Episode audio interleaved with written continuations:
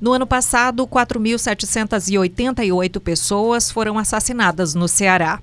Embora alto, o número é 10% menor do que o que foi registrado um ano antes, em 2017. Esses assassinatos, ou seja, as mortes violentas intencionais, significam homicídios dolosos, latrocínios, lesões corporais seguidas de morte e mortes decorrentes de intervenção policial. Segundo a, o último Anuário Brasileiro da Segurança Pública, divulgado segunda-feira, dia 10 de setembro, todos esses fatores tiveram diminuição no Brasil, exceto os que envolvem ações policiais letais. A criminalidade vem reduzindo no governo do senhor presidente Bolsonaro significativamente. Não me lembro de outro período histórico em que tivesse havido uma redução de 20% dos homicídios nos quatro primeiros meses. Acabamos de ouvir o ministro da Justiça e Segurança Pública, Sérgio Moro, comemorando a redução em nível nacional dos assassinatos. O governo federal, desde o início do ano, tem tentado se aproximar dos estados para atacar o problema da insegurança pública. Isso começou justo num período especialmente delicado para o Ceará, que em janeiro estava sob ataque de grupos criminosos. Mas afinal, com pouco tempo de gestão Bolsonaro, já dá para dizer que essa postura do governo federal foi o que contribuiu para a redução de crimes violentos aqui no Brasil? E no Ceará, depois da ajuda da Força Nacional no momento mais crítico, o Estado conseguiu retomar o controle? No episódio de hoje do Recorte, nós vamos analisar essas questões.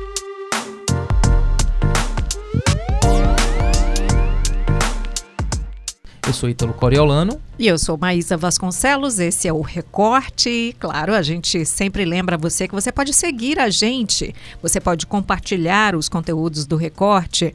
Pode, inclusive, entrar em contato com a gente pelo e-mail podcast.opovo.com.br. No assunto, você coloca Recorte. Hoje a gente está recebendo aqui no estúdio o jornalista do o Povo, Demitri Túlio. Olá, pessoal, tudo Oi, bem? bem-vindo para explicar não é, se nós podemos considerar a redução dos crimes violentos no Ceará e no Brasil como fenômenos pontuais ou frutos de uma política que está conseguindo êxito. E mais, né, Demitri, é, a queda se deve ao trabalho de anos do governo estadual ou na, dessa nova parceria com a União? Eu acho que tem aí duas coisas, é, então, são duas coisas diferentes. Né? Esses dados são de 2018, né? Esses dados se referem a 2018, então não é governo Bolsonaro. Já se descarta isso aí. Então esses números não são da parcela do, do, do saco do, do, do, governo Bolsonaro. E nem é, do, é, é, talvez do governo Temer, não sei. Né? Não vou também entrar nessas questões aqui.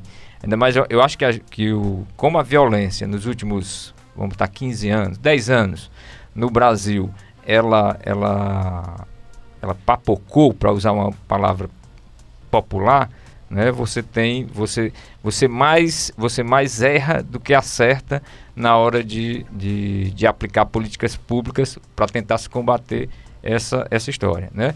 No, no local, né? No, aqui no Ceará, eu acho que a gente é, tem o, eu acho não, o fenômeno do começo do ano, né, o fenômeno da guerra das facções contra o Estado, isso de uma maneira mais ostensiva, né? Isso obrigou o governo do Estado a, a no Bambo, aí eu vou, vai, vai, a gente não pode dizer que não foi, foi no Bambo, né? Ele trouxe esse, esse secretário da, da administração para cá, o secretário, o Luiz Mar Albuquerque, que era um, um gestor que já estava fazendo um trabalho lá no Rio Grande do Norte. Não vou, não vou entrar agora se, se positivo ou negativo, né? mas de uma maneira é, ele diz que segue a lei, né? Algumas, uh, os, os, direitos humanos dizem que os direitos humanos reconhecem algum, alguns avanços, mas também diz que há truculência no meio dessa história. O que foi que, que, foi que o governo fez? Foi para dentro do presídio, né? Que é onde eram os quartéis generais das facções do Estado e cortou essa comunicação, cortou essa ligação ou, ou cortou a maior parte dessa ligação com a periferia, né? com os, os, os, os, bairros mais pobres, onde as facções dominavam e ainda dominam os territórios. Né? A partir disso, ele começa a ter essa, essa redução. Agora, eu, a gente brinca, como no futebol, às vezes um goleiro defende uma bola no susto. Eu acho que o governo, o governo, ele, ele no susto, ele conseguiu ele conseguiu é, o impacto nessa história. Demitri, agora falando um pouco de 2019, né? O que, é que a gente pode esperar? São oito meses aí, né? O governo comemora de redução nos índices de, de homicídio, né? De crimes violentos. Será que a gente vai terminar o ano com mais reduções? É, se, se ele mantiver essa história da, da, do controle do presídio, né? Das facções, provavelmente você vai ter mais redução ainda, certo? Isso não quer dizer, isso também pode ser um torniquete. Você resolveu um pedaço, você, você resolveu um problema que tinha aqui no corpo, no pé do, no pé do Estado. Mas isso não quer dizer que o resto do corpo do Estado que ele esteja todo sadio. Porque aí você, eu vou, vou devolver a pergunta para você. Quais grandes políticas sociais foram, é, se voltaram principalmente para a periferia? Algumas sim, certo? Não vamos também ser injusto com o governo Camilo. Algumas sim. Mas, mas você não tem esse volume tão é, estraçalhador de política social que mude esse perfil, tanto da educação como do emprego dentro do, do, do, do da periferia, da, da, dos bairros mais vulneráveis. E outra, vou, aí vou voltar a outra pergunta. Cadê, por exemplo, o Ceará Pacífico? O Ceará Pacífico é um projeto que praticamente se acabou. Com, a, com, essa, com, essa, com esse fenômeno que foi janeiro e fevereiro, você matou o que era o, o que era o resto do Ceará Pacífico, né? todas aquelas, tudo aquilo que era pensado lá, o governo deixou aquele discurso de, de o, o importante é a vida, papapá, e passou para um discurso de que é, era a autoridade que agora ia se exercer dentro dos presídios, dentro do, do Estado. Você tem duas mudanças aí. A gente tem hoje aqui no estúdio também o repórter do Povo Lucas Barbosa. Oi, Lucas, bem-vindo. Olá, gente, boa tarde. O Lucas cobre a área de segurança pública e traz para a gente detalhes do resultado do Anuário Brasileiro de Segurança Pública. O que mais chamou a sua atenção nos números, Lucas? O que mais chama a atenção, né, como já foi dito, é que nesse índice criado pelo Fórum Brasileiro de Segurança Pública, mortes violentas intencionais, todos o, os fatores que compõem esse índice reduziram. É, os homicídios dolosos, né, as execuções, tiveram uma redução de 13%, os latrocínios 22,7%, as lesões corporais seguidas de morte foram 9%. Então, assim, só, só o que aumentou mesmo foram as mortes decorrentes de intervenção policial, que aqui em âmbito estadual a Secretaria de Segurança não coloca nos crimes violentos letais intencionais, né? São dois índices diferentes. É, é, certa vez eu conversando com o, o secretário André Costa, uma entrevista, é, nós eu, eu, perguntei a ele se havia impacto né, nessa redução é, a questão do de uma possível trégua entre as facções criminosas. Né? Ele respondeu dizendo que se fosse só um índice, talvez pudesse, é, essa hipótese fosse ganhasse força, né? Mas ele listou uma série de, de, de índices que reduziram nesse meu período. E o, o, o Fórum Brasileiro de Segurança Pública é, endossa isso, né? Agora, o que é importante destacar é que essa comparação de 2018 com 2017, né? 2017 foi o ano mais violento né, da história do estado do Ceará. Foram mais de 5 mil homicídios, né? Então, é, são, são, questões a, a se levantar para se qualificar melhor essa discussão.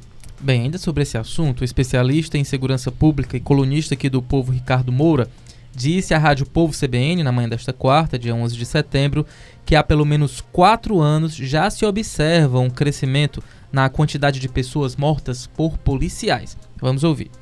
A gente teve uma, uma escalada na, na nos índices de, de violência, em especial nos homicídios, e aí eh, a gente percebe que há uma, um discurso da, da, dos órgãos de segurança né, no sentido de serem mais enérgicos, de, de, de ir pro, pro, para o confronto mesmo, e aí isso certamente é, a, a ajuda a explicar um pouco o aumento desse tipo de, de ocorrência, né?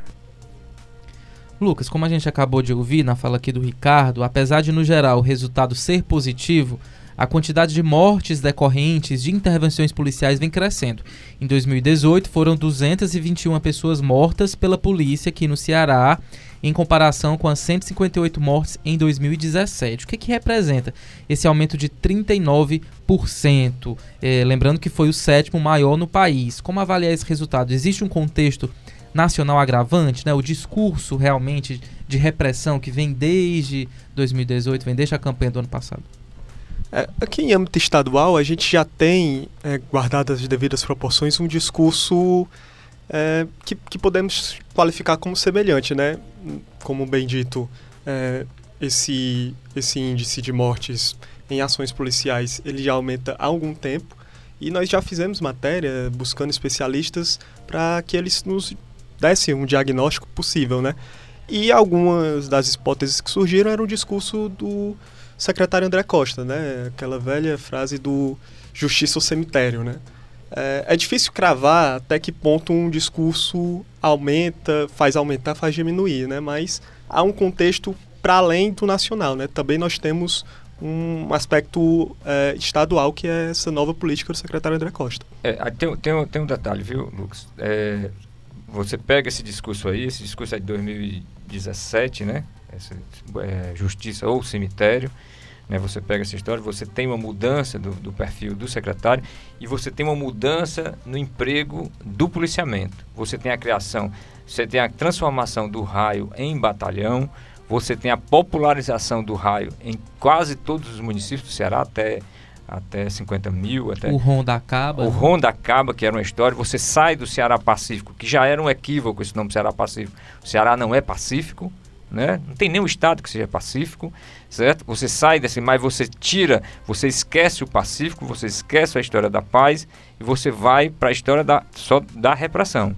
Né? O raio entra mais. Um dos grandes pro problemas hoje, você vai ter esse aumento, você vai ter esse aumento, porque eu vou ter esse enfrentamento com uma chancela do governo do estado, com uma chancela do meu secretário, porque o meu secretário me dá é, respaldo para matar, né? Num combate, aí ele, ele, ele fala do combate, ok, no combate é matar ou morrer, certo? Mas as, muitas vezes o policial já chega com essa história lá, né? Já chega, já chega puxando isso. Então você vai, você vai ter essas variáveis é, aí para ter esse crescimento. Como você tem dentro dos, dos, dos do, dos bairros de Fortaleza, um grande problema hoje, né? Você, você tem a queda da, da violência, né? das mortes, dos assaltos, papapá, dos homicídios principalmente, mas você tem um aumento também do, é, da abordagem policial em cima do estereótipo. E isso sim pode me dar a tortura e pode me dar a morte. Gente, como é que fica a questão do excludente de ilicitude? E, isso pode fazer com que esse número de intervenções policiais causando mortes aumente? Eu acho que sim. Né? Se a gente já tem sem o excludente, e, e eu, eu, acho uma bobagem porque você já tem o excludente, né? um policial em combate, é, é, o, geralmente o inquérito, o, o IPM vai dar que ele estava a serviço. Então ele geralmente ele é inocentado. Só para explicar assim, de uma é. forma bem didática, é, o que é o excludente, o, o excludente de ilicitude? É, o, excludente é para as autoridades policiais, eu vou bem bem bem grosseiro, para as autoridades policiais é, em serviço, em, em, em, em, trabalho, num combate, por exemplo, certo, no enfrentamento com, com bandidos, é, se pode botar aspas aí, se pode matar para não morrer, se pode matar para defender o outro, se pode matar para defender a sociedade. Né? E isso, logicamente, você vai ter. Junte-se a isso, agora vamos para 2019, porque 2018 não tem a ver com o governo Bolsonaro. 2019, o, o, o presidente disse que é bélico, né? o presidente liberou armas, o presidente fez uma campanha com arminha, com dedinho nas arminhas, não sei o que, papapá. Então você tem um discurso favorável. Você tem um governador do Rio, o, o, o Witzel. Witzel, que pula do, do, do helicóptero e comemora a morte de um de um de um sequestrador, um sequestrador papapá. Então você tem todos esses to, todo todo esse discurso é representação. Todo esse discurso que antigamente você você é, recuava, você tem um avanço. Aqui, por exemplo, o, o, o, o capitão Vargas, Wagner se empodera tanto que chega ao governador com uma proposta de acabar com a controladoria é, do Estado, a controladoria de disciplina, que pune policiais policiais, bombeiros e agentes carcerários que não sabem trabalhar, não são os policiais que sabem trabalhar. E o governador aceita a, a, a, o documento que o, que o capitão Wagner é, passa para ele. Bem, ainda falando sobre segurança pública, o Povo Online fez um levantamento que revelou que cinco pessoas foram presas por dia por porte ilegal de arma aqui no Ceará entre janeiro e julho deste ano. O colunista e editor do Povo, Carlos Maza, assinou o material e está aqui com a gente no estúdio. Olá, Maza. Olá, Ítalo. Oi, Maza. Esse número de pessoas presas ainda é menor do que no ano passado, né? Como é que a gente pode analisar esse contexto no Ceará? Mais armas estão entrando no mercado ilegal ou as ações policiais se intensificaram? O que, que aconteceu? Olha, mas vai depender muito de para quem você está perguntando essa questão, né? Porque a gente teve essa questão mesmo aí que foi percebida. É, do período de janeiro a julho do ano passado, mais de duas mil pessoas foram presas em flagrante com porte ilegal de armas. Muitas delas com aquelas armas restritas que nem o exército, né? E a polícia podem usar dependendo da situação.